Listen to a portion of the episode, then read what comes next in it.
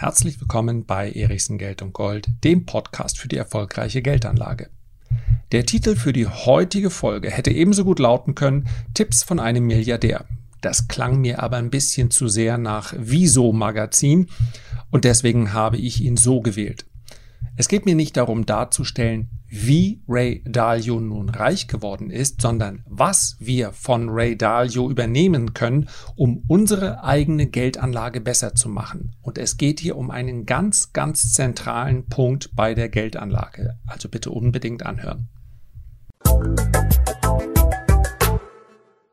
Wenn man Ray Dalio heute irgendwo in einem Interview sieht, dann hat das so gar nichts zu tun mit dem Bild, was man eigentlich von einem klassischen Hedgefondsmanager oder gar Gründer eines Hedgefonds zeichnet.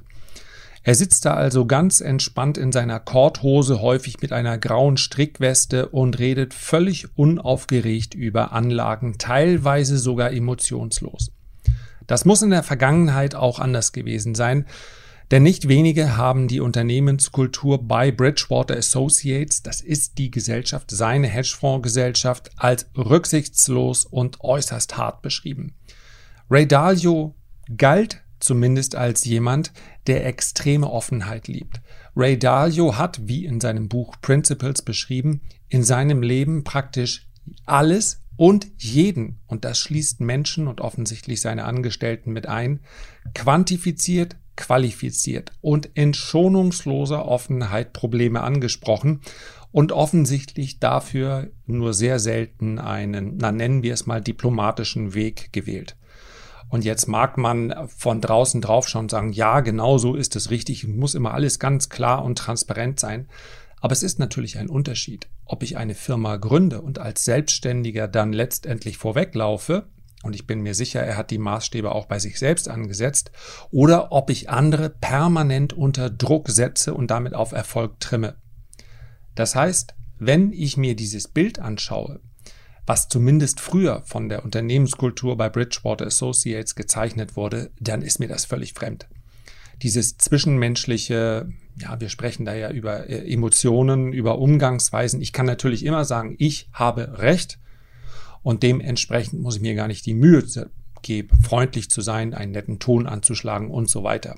Da man aber in der Arbeitswelt einen Großteil seiner Lebenszeit miteinander verbringt, spricht aus meiner Sicht auch nichts dagegen, freundlich miteinander umzugehen. Vielleicht ist das aber auch genau der Grund, warum ich eben kein Hedgefonds-Milliardär bin. Also, der Teil ist mir offen gesagt sehr, sehr fremd und sogar in der eigenen Familie soll es hier große Probleme gegeben haben, denn auch seine Familienmitglieder hat Ray Dalio, wie in dem Buch beschrieben, klassifiziert. Die Stärken, die Schwächen und hat dann diese Stärken und Schwächen aufgezeigt und hat gesagt, das und das musst du ändern, um das und das besser zu machen. Aber die Ziele in einem Leben können ja durchaus unterschiedlich sein. Deswegen ist es meines Erachtens ein ungeeigneter Weg, um seine sozialen Beziehungen aufzubauen, indem versucht es einfach mal, euren Freunden schonungslos zu sagen, weißt du was, mein Lieber? Na, das, mein Lieber, musst du dann natürlich weglassen. Das und das und das machst du falsch. Das kann ich dir beweisen, denn diese und diese und diese Folgen, das wäre nicht gekommen, wenn du dich so und so und so verhalten hättest kannst ja mal ausprobieren, wie viele Freunde da nach einem Jahr noch übrig bleiben. Oder du machst es lieber nicht. Der geschäftliche Erfolg von Ray Dalio ist allerdings bemerkenswert und er fußt auf einer einfachen Regel. Es ist eine Regel, die Ray Dalio in einem Absatz beschreibt. Je nachdem, welche Publikationen wir nehmen, geht es um 15 oder 20 uncorrelated bets. Finde sie Sorge dafür, dass es gute Bets, also Wetten sind, und dann warte ab, was dir der Markt gibt. Uncorrelated Bets heißt nicht miteinander korrelierende Wetten. Nennt Ray Dalio ganz bewusst so, weil er bei jeglicher Herangehensweise an den Aktienmarkt sagt, wir wissen vorher nicht, was passiert. Also dürfen wir es eine Spekulation nennen. Wir müssen uns gar nicht die Mühe geben zu sagen, in dieser oder dieser Anlageklasse ist es sicher, dass ich diese oder jene Rendite mache. Dieser Begriff Bets, Spekulation, ist aus meiner Sicht ein sinnvoller, weil er klar macht, ich darf mich beispielsweise bei einer Investition in Gold oder in Aktien nicht darauf verlassen, dass ich in einem bestimmten Zeitraum auf jeden Fall diese Rendite bekomme.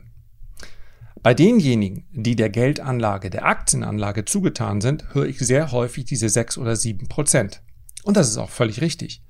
Wenn es aber darum geht, dass ich heute investiere, dann kann ich nicht sicher sagen, dass ich ein Jahr später eine Rendite haben werde von 6 oder 7 Prozent. In den letzten Jahren war sie deutlich höher, aber es können ganze Jahre, ja, es kann ein Jahrzehnt kommen, in dem die Rendite deutlich niedriger ist. Es ist eben keine sichere Rendite. Worum es bei diesen uncorrelated bets geht, ist Wetten zu finden, die nicht miteinander korrelieren. Das heißt also, eine miteinander korrelierende Wette wäre, wenn ich sage, die eine Hälfte meines Depots, die investiere ich in Gold. Und was mache ich jetzt, um zu diversifizieren? Ich nehme die andere Hälfte und investiere in Silber. Dann habe ich vermeintlich ein auf zwei verschiedenen Anlagen basierendes Depot. Es wird sich aber am Ende ziemlich genau in dieselbe Richtung entwickeln. Denn Gold und Silber haben keine Korrelation von eins, sie laufen also nicht genau gleich, aber sie laufen sehr, sehr ähnlich. In Wahrheit bin ich also nicht diversifiziert. Und deswegen mache ich heute diese Folge. Sehr viele Depots von Privatanlegern, gerade von denen, die in den letzten 12 bis 18 Monaten an den Markt gekommen sind, haben eine, in sich eine zu hohe Korrelation. Das bekannteste Produkt von Ray Dalio heißt All Weather Fund. Also ein Fonds für alle Zeiten, für alle Wetter, für alle Bedingungen. Und warum ist dieser All Weather Fund über Jahrzehnte hinweg so erfolgreich gewesen? Weil er unabhängig davon, wie die Stimmung und die Lage und der Trend an der Börse war, relativ stabile Renditen im hohen einstelligen Bereich geliefert hat. Und das ist natürlich enorm, denn die allermeisten Anlagen brauchen einen stabilen positiven Trend an der Börse. Ich möchte auch äh, kritisch hinzufügen, in den letzten zwei, drei Jahren hat das weniger gut funktioniert, denn wir sehen, dass viele Anlageklassen eine hohe Korrelation zueinander haben.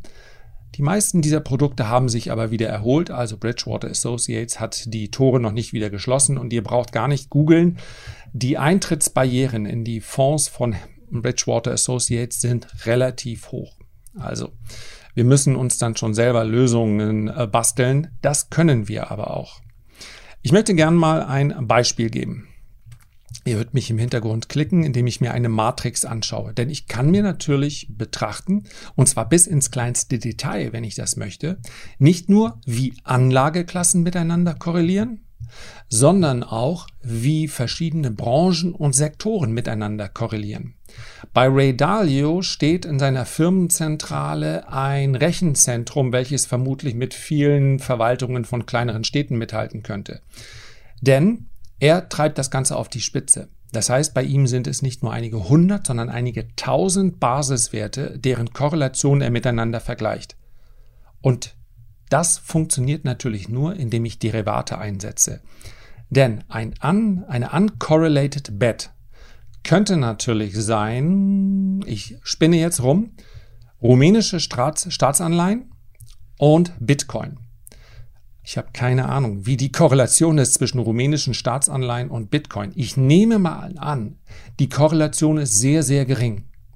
Und jetzt könnte man natürlich sagen, ja, aber aufgrund der enormen Volatilität macht es doch jetzt keinen Sinn, mir eine Position für 10.000 Euro rumänische Staatsanleihen und eine Position für 10.000 Euro Bitcoin ins Depot zu legen, weil die Schwankungen von Bitcoin so stark sind, dass das Gesamtergebnis dieser Investitionen dann immer vom Bitcoin-Kurs abhängt. Ja, weil bei rumänischen Staatsanleihen geht es ja um fünf oder sechs oder sieben Prozent und da kann Bitcoin, also wird Bitcoin immer dominieren.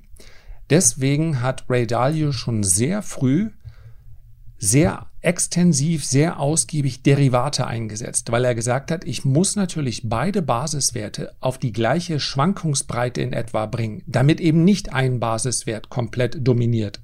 Und das führt bei ihm dazu, dass er gerade so etwas, äh, so Anlagen mit einer geringeren Volatilität oft gehebelt, also mit Derivaten einsetzt. Das heißt also, er würde auf diese rumänische Staatsanleihe dann nicht das Kapital in die Anleihe investieren, sondern in ein Derivat, mit einem gewissen Hebel, welches der Volatilität oder welcher der Volatilität von Bitcoin entspricht, so dass beide Anlageklassen in ihrer Auswirkung gleichgewichtet auf mein Ergebnis wirken.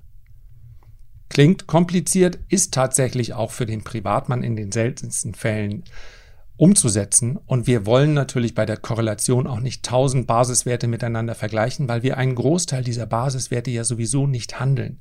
Wir wollen es ja nicht komplizierter machen, als es ist.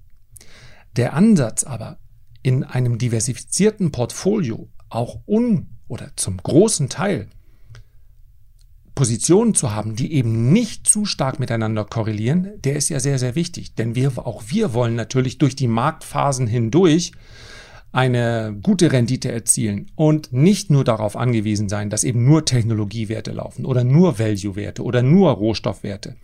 Und genau das ist in vielen Depots, die in den letzten zwölf Monaten eröffnet wurden, der Fall. Ein starkes Übergewicht in Technologiewerte. Und der Vorwurf, den diejenigen, die vielleicht genau das gespürt haben, mir jetzt machen könnten, äh, ist, ja, den Podcast jetzt ein bisschen früher machen dürfen und müssen. Jetzt bin ich 40 oder 50 Prozent im Minus. Denn wer nur auf Technologiewerte gesetzt hat, der wird tatsächlich derzeit auf ein schönes, sorry, ironisch, lassen wir mal weg, auf ein übles Minus im Portfolio blicken. Weil er deutlich unter Wasser ist. Und das, obwohl der DAX, der S&P 500, Nasdaq 100 nahe oder an ihren Allzeithochs sind. Wie kann das sein? Es waren eben keine uncorrelated Bets. Die Positionen haben alle miteinander korreliert. Alles Wasserstoffwerte, alles ähm, Elektroautomobilität und bei diesen ist die Korrelation beinahe eins. Beide haben sich sehr stark und dann sehr schwach entwickelt. Viel zu viele äh, IPOs, viel zu viele Technologiewerte, die kein Geld verdienen, Unternehmen, die kein Geld verdienen, die alle schwer abgestraft wurden. Und so habe ich dann eben kein diversifiziertes Portfolio, obwohl ich möglicherweise 10 oder 15 Aktien im Depot habe. Aber sie laufen halt alle sehr ähnlich. Diese uncorrelated Bets, nicht korrelierenden Spekulationen, Wetten, sind teilweise offensichtlich, also relativ klar zu erkennen, teilweise auch überraschend.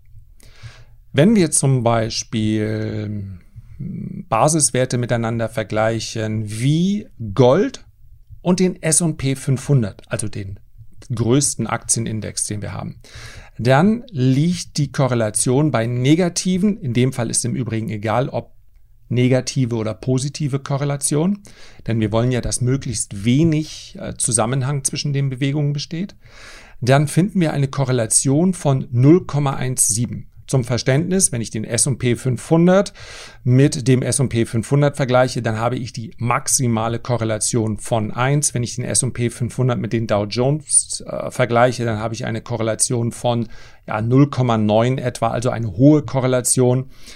Wenn ich eine unter diesem Aspekt die 0,17 betrachte, dann kann ich sagen, die Korrelation zwischen Gold und dem S&P 500 ist ziemlich gering.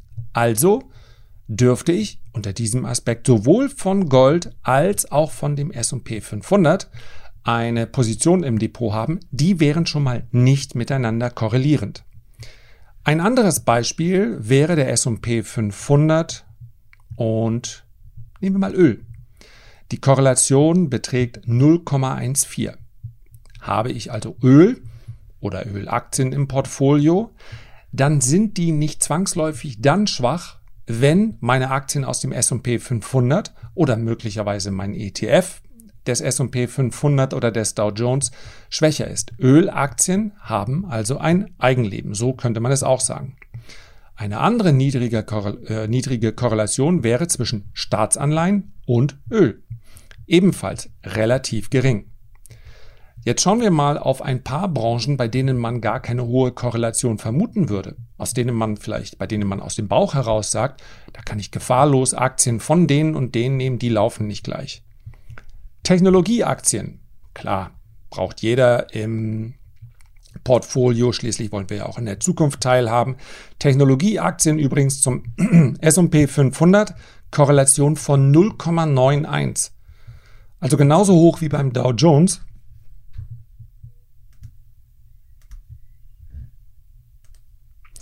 So, das Räuspern wollte ich dir nicht mit antun. Also, die Korrelation ist relativ hoch zwischen den Technologieaktien und S&P 500 liegt einfach auch daran, dass ja eine hohe Gewichtung dieser Technologieaktien im S&P 500 herrscht. Technologieaktien und Healthcare, also alles um die Gesundheitsvorsorge herum, würde man meinen, hier habe ich doch eine gute Diversifikation. Das sind häufig defensive Aktien mit einer Dividende und dennoch liegt hier die Korrelation bei 0,83, also sehr, sehr hoch. Wenn Technologieaktien fallen, fallen häufig auch Healthcare-Aktien. Konsumaktien sind ebenfalls ein sehr defensiver Bestandteil eines langfristigen Portfolios, schütten oft, ja, wenn wir eine Unilever oder Procter Gamble oder oder nehmen, Colgate, was auch immer, ja, Solide Dividenden, relativ unabhängig von Konjunkturzyklen, gehören also zu den Basisinvestments eines langfristigen Portfolios. Wo haben wir hier eine niedrigere Ko Korrelation, wenn wir in diese Konsumaktien investieren möchten? Zum Beispiel bei Öl oder Gold. Im Aktienbereich aber relativ wenig. Wir haben zu Energieaktien eine Korrelation von 0,57. Das heißt also, das geht gerade noch. Wir haben aber zum, wenn wir über Industrieaktien sprechen, schon eine Korrelation von 0,84, also relativ hoch. Zu Telekommunikation 0,6. Und wer jetzt sagt, wo bekomme ich das denn her? Die Stichworte sind besser auf Englisch einzugeben, weil es da viel mehr Material gibt. Correlation Matrix. Das wäre eine Möglichkeit, vielleicht noch Stocks hinterher, also Aktien. Dann findet man die, die, die ich jetzt gerade vorgelesen habe, ist eine Correlation Matrix auf Seeking Alpha und ich musste mich dafür nicht einloggen, obwohl ich da ein, ja, das klingt gerade so, als würde ich hier ein Affiliate machen für Seeking Alpha. Also ich habe keinerlei Kooperation mit denen, aber man findet dort häufig ganz interessante Informationen. Und wie gesagt, diese Correlation Matrix ist dort auch zu finden. Einiges lässt sich sicherlich mit dem gesunden Menschenverstand durchaus schon lösen. Und wir, ich bin auch ganz sicher, dass es bei einem Portfolio schon bei 10 Werten, bei 15 bis 17 oder gar 20 Werten umso schwieriger wird, hier ein Portfolio hinzubekommen, welches tatsächlich uncorrelated ist, also beinahe gar nicht miteinander korreliert. Das kann auch nicht das Ziel sein in einem Aktienportfolio. Wenn ich es schaffe, ein Portfolio zu haben, welches zumindest teilweise bei einer Korrelation eher zwischen 0,5 und 0,65 ist, dann ist das schon gut. Es geht dann eher darum, keine Korrelation zu haben jenseits der 0,8 oder 0,9. Und das schaffe ich nur, indem ich mir diese Werte genau anschaue und indem ich dann einen Blick auf diese Korrelation werfe. Und wenn es um die Gesamtaufstellung geht, meines Vermögens, ja, es gibt ja noch mehr als nur das Aktienportfolio, dann kann ich in den letzten Jahren feststellen, dass Sachwerte, die großen Sachwerte, die großen Assetklassen, Immobilien, Aktien, alle sich mehr oder weniger in die gleiche Richtung entwickelt haben. Und das kann ich auch nicht verhindern, wenn ich eben kein Rechenzentrum wie Ray Dalio in meinem Wohnzimmer stehen habe. Aber sich mal grundsätzlich darüber Gedanken zu machen, wie die Aktien in meinem Portfolio sich verhalten. Und die letzten Wochen und Monate waren ein, ja, ein guter Gradmesser dafür. Wenn ich jetzt zu diesem Zeitpunkt ein Portfolio habe, welches von seinem Allzeithoch mehr als 10, sagen wir 15 Prozent entfernt ist, dann habe ich zu wenig uncorrelated Bets. Dann bin ich zu hochgewichtet in Technologieaktien. Wenn ich das mache, weil ich sage, ja, ich glaube, langfristig werden Technologieaktien immer besser laufen, dann habe ich einen Standpunkt, der sich nicht belegen lässt, den ich aber trotzdem haben kann und ich möchte euch gar nicht davon abbringen. Wer aber sagt, ich möchte meinen eigenen All-Weather-Fund, mein eigenes Allwetter-Portfolio, der denkt über dieses Thema mal nach. Herzlichen Dank für deine Aufmerksamkeit. Ich freue mich wie immer, wenn du dir die Zeit nimmst, ein Feedback oder einen Kommentar zu hinterlassen. Und am allermeisten freue ich mich, wenn wir uns dann nächste Woche wieder hören. Bis dahin alles Gute, dein Lars.